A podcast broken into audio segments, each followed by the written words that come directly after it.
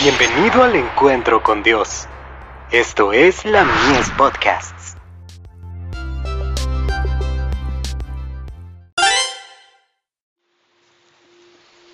Recibiréis poder.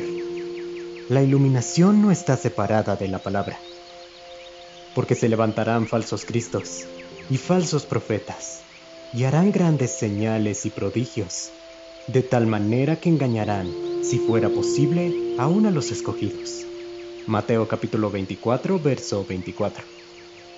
En estos días de engaño, cada persona que está firmada en la verdad tendrá que contender por la fe que una vez fue dada a los santos.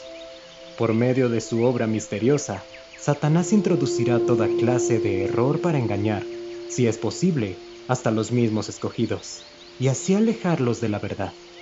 Habrá que hacer frente a la sabiduría humana, a la sabiduría de los hombres doctos, quienes, como los fariseos, son maestros de la ley de Dios, pero no la obedecen ellos mismos.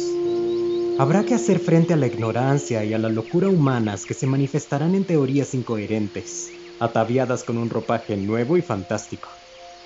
Teorías que serán más difíciles de enfrentar porque no hay razón en ellas. Habrá sueños falsos y visiones espurias que tendrán una parte de verdad pero alejarán de la fe original. El Señor ha dado una regla para detectarlos, a la ley y al testimonio. Si no dijeren conforme a esto, es porque no les ha amanecido. Isaías capítulo 8, verso 20. Si empequeñecen la ley de Dios, si no prestan atención a su voluntad como ha sido revelada en los testimonios de su espíritu, son engañadores. Están controlados por el impulso y las impresiones, los cuales creen que provienen del Espíritu Santo y los consideran más dignos de confianza que la palabra inspirada.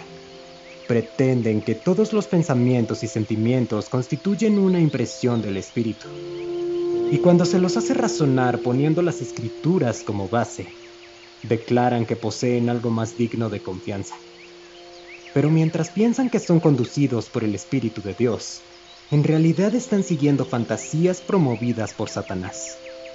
Satanás, revestido con ropaje angélico, obrará en forma sutilísima para introducir invenciones humanas. Pero la luz de la palabra brilla en medio de las tinieblas morales, y la Biblia nunca será reemplazada por manifestaciones milagrosas. Hay que estudiar la verdad, y hay que buscarla como un tesoro escondido.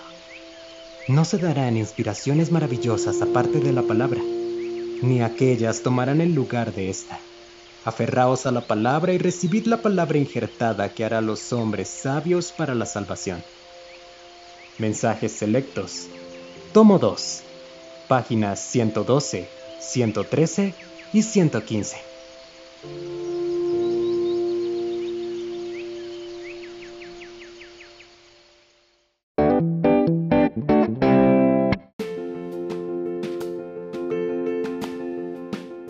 Visítanos en www.ministeriolamies.org para más contenido. Dios te bendiga.